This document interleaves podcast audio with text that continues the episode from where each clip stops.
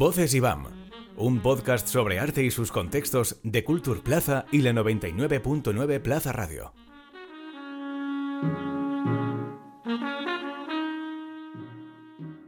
Bailar el museo es otra forma de habitarlo, de hacerlo propio, de conversar con él a través de la piel. Con este lema podríamos definir el ciclo PAM de Beat, que lleva la danza al interior del IBAM para establecer diálogos entre sus exposiciones y el movimiento corporal. Hablar de bailar puede significar asuntos muy diversos. En concreto, PAM de Beat se centra en las danzas urbanas, una galaxia creativa a la que las instituciones todavía miran con cierto recelo. La iniciativa eh, está dirigida a adolescentes con ganas de bailar y curiosidad por saber cómo es eso de llenar de música y ritmo un museo de arte moderno. Y la puesta en marcha corre a cargo de Julia Zack e Inca Romaní, responsables del proyecto Club Mutante, del que hablaremos en un rato. Para participar en PAM de Beat, importante, no hace falta tener experiencia previa en esto de la danza, porque, como defienden sus impulsoras, cualquiera puede bailar. En este capítulo de Voces y BAM, charlamos con Inca Romaní de cuerpos en movimiento, creación y códigos expresivos. Yo, por cierto, soy Lucía Márquez.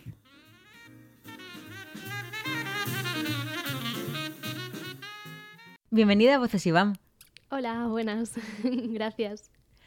Antes de adentrarnos en, Pam de Beat, en las características de Pam de Beat, quería empezar preguntándote pues, si nos podrías eh, nombrar, un poco de forma general, eh, cuáles crees que son los vínculos que encontramos entre la creación contemporánea y la danza. ¿Qué, hilos conductores hay de uno a otro?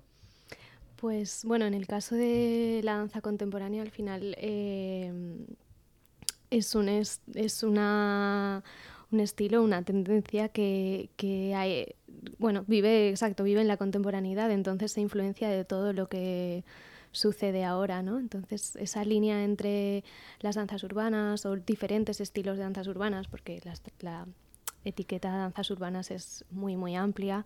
De eso hablaremos en un rato, sí, sí. y mm, claro, realmente em, estos vínculos eh, se suceden todo el tiempo, ¿no? No solamente, bueno, puede ser desde la danza contemporánea a las danzas urbanas o a otros estilos de, danza que no sean las danzas urbanas. Por tanto, bueno, creo que es una cuestión también de, vivir en cómo se baila ahora, ¿no? En vivir en el, en el momento en el que estamos. ¿Y hasta qué punto crees que, que la danza urbana es un buen vehículo para aproximarse a las obras de arte, a las piezas ya creadas? Bueno, creo que ese es el, reto también de, este, de este proyecto, ¿no? Como intentar trazar estos, estos hilos que, conectan algo como, bueno, las danzas urbanas, independientemente de cada estilo, todas nacen de un contexto histórico, social y, tienen una serie de características formales que las identifican, ¿no? Y además la mayoría, además de eso, también tienen como una serie de valores que están... Em, que se acogen a esas danzas o que esa comunidad eh, acoge, ¿no? Entonces, creo que en, este aspecto se puede hacer como una. Se puede hacer una. se puede trazar esta comunicación transversal entre el arte contemporáneo, los valores que cada artista decide o con los que trabaja esos conceptos y el cuerpo y la danza justamente uno de los objetivos de Pam de Beat es establecer un diálogo entre estas danzas urbanas y las exposiciones de, del IBAM. ¿Cómo se pueden establecer esas, bases para que sea posible el diálogo entre movimiento y, pues, movimiento y exposiciones del IBAM? Pues creo que este, eso es algo que estamos ahora descubriendo también, ¿no? Gracias al equipo de mediación del IBAM y, y bueno, estas eh, esta forma de, ver y de, o sea, una manera de ver, habitar, transmitir el espacio del museo y eh, las obras de estos artistas desde otros sentidos que no sean solamente el sentido de la vista, ¿no? sino el sentido del tacto o el sonido o bueno, hasta ahí sería. Cuando se piensa en un museo, a menudo se piensa en un espacio en silencio y el silencio parece que que forma parte del propio ADN del espacio museístico. En vuestro caso con Pam de Beat hacéis saltar todo esto por los aires. Completamente. Sí. Eh, sí, y también, eh, bueno, es verdad que que las danzas urbanas tienen una conexión muy fuerte con la música, ¿no? No solo como un espacio sonoro, sino también las personas que, bueno, en este caso la figura del DJ o la figura del MC o del commentator, son personas que están ahí y que, y que ayudan a, dar hype a los bailarines, ¿no? Entonces, aparte de, de, esta manera más convencional de verlo, también nosotras en, en el proyecto trabajamos con, con otras formas de construir espacios sonoros que que tengan que ver más con la creación contemporánea y, no tanto quizá con, como, con, la con estas figuras más eh, originarias, ¿no? Pero bueno, hacemos, eh, hacemos de todo. Claro, porque Pam de además forma parte de Club Mutante. ¿Cómo, cómo crees que se vincula eh, ese proyecto, Pam de con la filosofía de Club Mutante? Pues eh, la filosofía de Club Mutante, cuando Julia Zack y yo decidimos eh, comenzar este proyecto, realmente era, un, era para nosotras un espacio de, investigación y de, hibridación. Queríamos traer las experiencias que habíamos tenido cada una en nuestros eh, viajes o en las comunidades donde habíamos vivido em, en relación a las danzas urbanas con, nuestro, mm, digamos, nuestro background de, bailarinas de, danza contemporánea y creadoras. Entonces, em, es un espacio para agitar un poco las cosas, ¿no? para realmente tratar de poner, eh, tratar de unir ¿no? y de crear un espacio en el que diferentes bailarines, o ya no solo bailarines, pero también em, artistas puedan colaborar y, y un poco em, ayudarnos a sí, a, difuminar un poco esas fronteras ¿no? entre, entre las etiquetas. Justo apuntabas antes una cosa y ahora te iba a preguntar para poder desarrollarla, que es esta idea de que decimos danza urbana, pero la danza urbana es un universo muy amplio. ¿En qué tendencias o en qué corrientes os vais a centrar más dentro de Pam de Beat? Pues sí, es una, esa es una pregunta en la que podríamos estar aquí mucho tiempo para debatir. Pero bueno, no, no, nosotras eh, nos centraremos en las danzas urbanas que más hemos practicado y con las que más conexión tenemos, que es eh, el breaking, eh, la danza electro, la escena ballroom, lo que se conoce como el voguing, y la danza contemporánea. Bueno, la danza contemporánea no está dentro de, eso, pero estos serían como principalmente como las disciplinas con las que vamos a trabajar más. Y ahora la Madre del Cordero, ¿cómo van a organizarse estas sesiones? Pues buenísima pregunta. Em, estas sesiones las vamos a organizar de, bueno, como hablábamos antes, ¿no? Función, un poco en función a diferentes, eh, por un lado, en función a diferentes temas ya puede ser la construcción de espacios sonoros dentro del museo, em, también en, función a las exposiciones del IBAM, por ejemplo la exposición de Teresa Lanceta o la exposición de Cero también. Y, o sea, qué valores o qué, prácticas se derivan de, estos artistas que podemos nosotros trasladar a, a, las danzas urbanas, ¿no? ya sea desde un punto más conceptual o formal como a algo un poco más del imaginario de ese artista. O no solo del artista, sino también en el caso, por ejemplo, de Cero, que hay obras de diferentes artistas, como cuál es la idea global ¿no? de, esa exposición y que podemos rescatar que tenga un vínculo con, las danzas urbanas y sobre todo cómo podemos llevarlo al cuerpo. Y, luego también pues eh, trabajaremos sobre todo con algunos valores de las danzas urbanas que, que pueden, cómo la danza urbana puede afectar al museo también, no solo desde el contenido, o sea, no solo desde lo que el museo nos propone a nosotros, sino cómo nosotros podemos también proponer al museo, ¿no? Entonces, algunas prácticas que van más sobre eh, la desjerarquización de los espacios, eh, cómo construir eh, lugares de intimidad dentro del espacio del museo y, y por ahí va.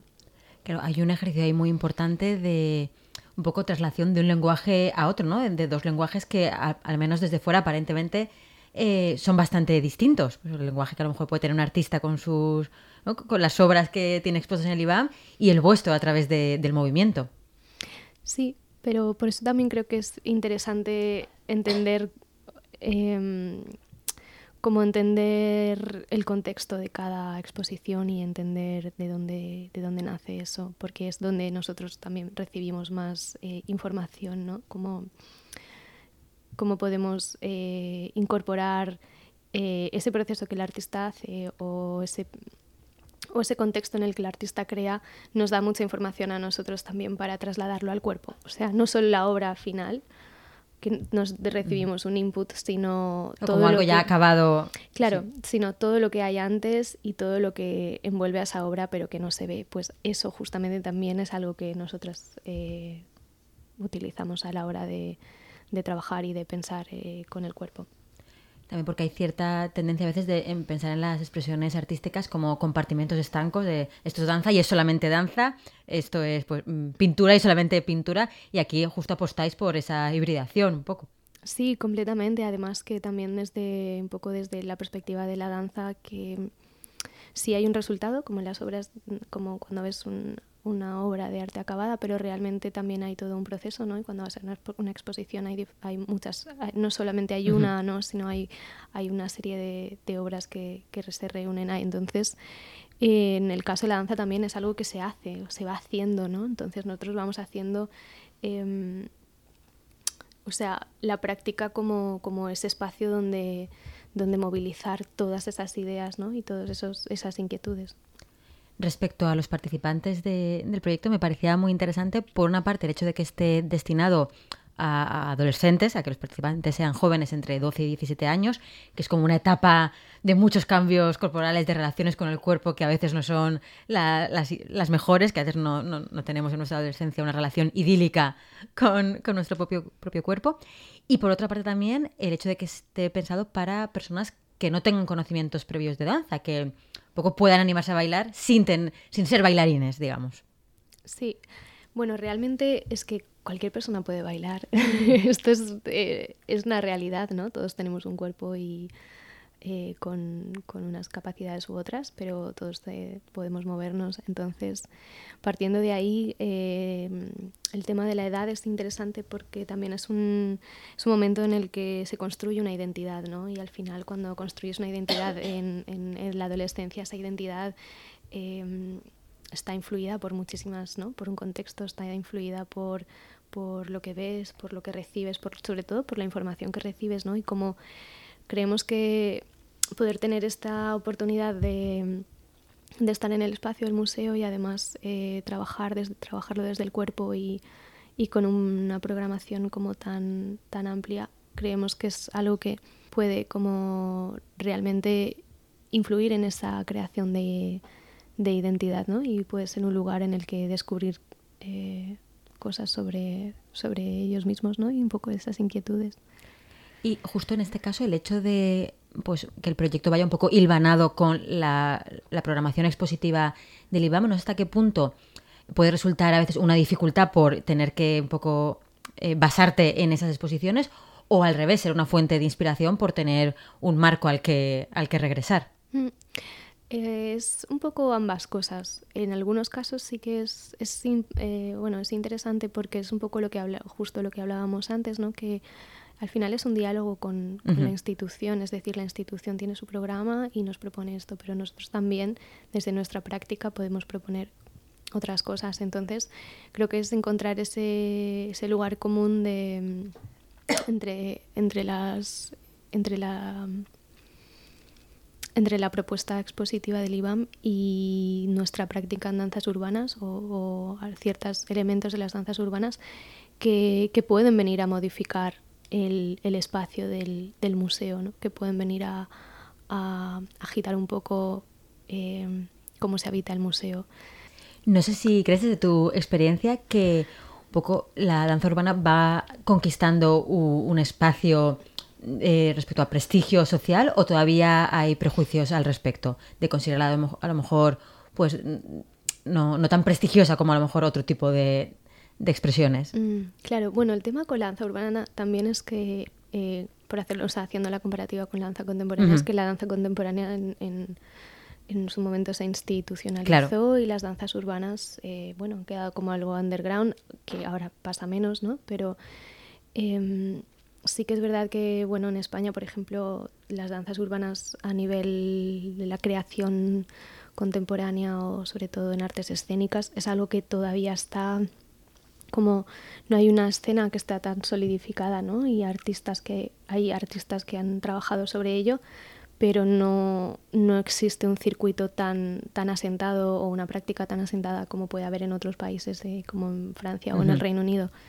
Entonces, bueno, yo creo que sí, puede ser que todavía hayan ciertos eh, prejuicios que tengan más que ver con personas que no están relacionadas con ese, con ese mundo, ¿no? Que, que de repente lo, lo, lo, ven o lo, o lo, o lo perciben y les puede causar como un poco de, bueno, a veces interés, a veces también como asombro, ¿no? Porque sobre todo las danzas, eh, muchas de estas danzas se siguen practicando en la calle.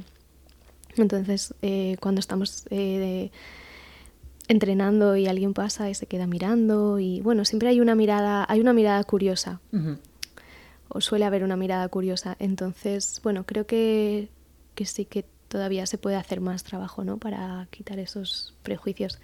Quizá precisamente por, por esos recelos, eh, incluso el diálogo con la propia institución museística puede ser hasta más potente, porque a lo mejor no estamos tan acostumbrados y resulta incluso un poco hay, algo más vibrando ahí. Sí, completamente. Hay un, hay un poco, hay un roce, ¿no? Y al final. Hay una tensión, quizás. Sí, sí, sí, hay una tensión. Y creo que lo interesante también es no solamente la tensión que se pueda producir eh, dentro del museo, sino también la. O sea, no, no solamente la tensión que se pueda producir dentro de, de mm, de la relación entre los adolescentes, las danzas urbanas y la institución museo, sino también la, las personas que puedan eh, en ese momento eh, estar dentro del museo y encontrarse con nosotros, ¿no? Como eso creo que también va a ser una experiencia interesante de, sobre todo porque es algo que realmente quizá no se vayan a esperar, ¿no? igual puedes pasar por la calle, ves a un grupo de gente bailando en la calle y bueno, pues te puedes parar, miras si te tienes eh, curiosidad, sacas el móvil, grabas, haces una foto, lo que sea, ¿no? Pero en el museo, ¿cómo, cómo, cómo va a ser ese diálogo ¿no? entre, entre la persona que viene a ver una obra de arte quizás se encuentra con un grupo de bailarines dentro de una de las salas? Entonces, con esa ruptura del silencio de la que hablábamos antes. Entonces ahí creo que pueden, pueden aparecer cosas interesantes.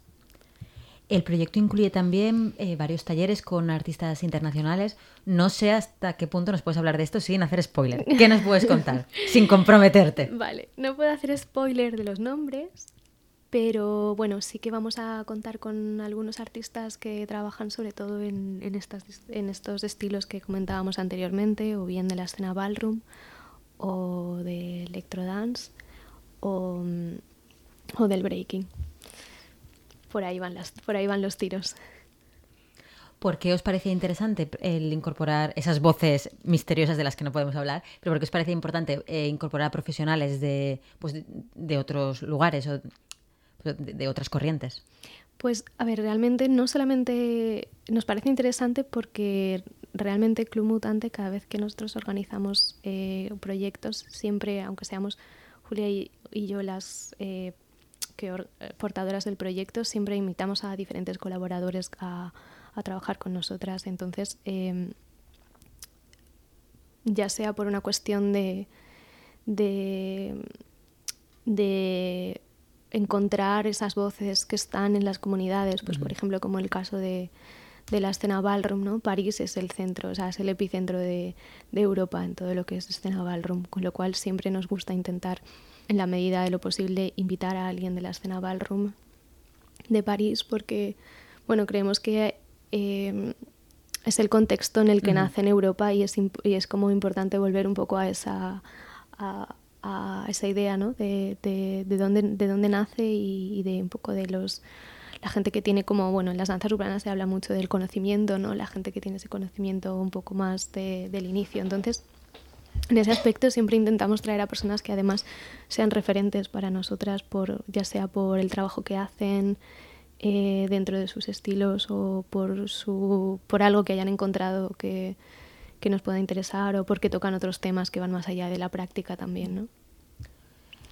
A menudo siento que en la sociedad actual hay cierta desconexión en muchos, muchos, muchos individuos, cierta desconexión con el propio cuerpo, con lo corporal, también porque muchísimos trabajos eh, pues apenas se utiliza el cuerpo en su totalidad o lo tenemos como, como dos eh, cajones separados, por una parte las cuestiones mentales, por otra las corporales. No sé si desde ese punto de vista cuesta que la gente se anime a bailar, a moverse, poco a conectarse con su propio organismo. Sí, creo que cuesta y, mm, realmente es muy, o sea, es muy transformador porque creo que cuesta en el principio, pero una vez lo hacen, la sensación siempre es como, wow, ¿por qué no lo he hecho antes? ¿no? O es, un, es, eh, es una manera de... Bueno, todos, como hablábamos antes, ¿no? Como con el cuerpo que tenemos podemos hacer muchas cosas y realmente al final es una práctica y es un entrenamiento, es algo que uno eh, empieza y aprende y va mejorando. Entonces creo que muchas veces hay como una, una cuestión de no sé hacerlo o no sé hacerlo bien, como algo que tiene que ver un poco con esta idea de hacer las cosas bien o la perfección, cuando realmente, bueno, es que bailar puede ser, pueden ser tantas cosas que no hace falta que sea algo virtuoso, ¿no? Y creo que a veces nos desconectamos de, de eso. Además, en, aquí con el extra de bailar frente a otras obras de arte, como un estímulo extra, o ver bailar a otra gente frente a obras de arte, que también lo mismo, hablamos de estímulos como que se van multiplicando, se van sumando unos a otros. Completamente, además que, bueno, eh, también cuando estás con personas que están bailando a tu alrededor, hay algo de la energía que se contagia, ¿no? Entonces tú estás bailando, puedes ver a alguien bailar, pero tú estás vibrando con eso también, ¿no? Y eh, eso es algo que la danza urbana pasa mucho, ¿no? Cuando alguien está bailando y decide tomar ese espacio de, de, improvisar, hacer freestyle y bailar, todo el mundo que está alrededor baila con esa persona de alguna manera, ¿no? Entonces hay muchas maneras de, participar de una experiencia así, no solamente estando en el centro, ¿no? Sino realmente eh, desde la periferia también puedes eh, también puedes participar. Pues ha sido un placer tenerte en Voces Iván. Muchísimas gracias. Gracias a ti. Esta charla.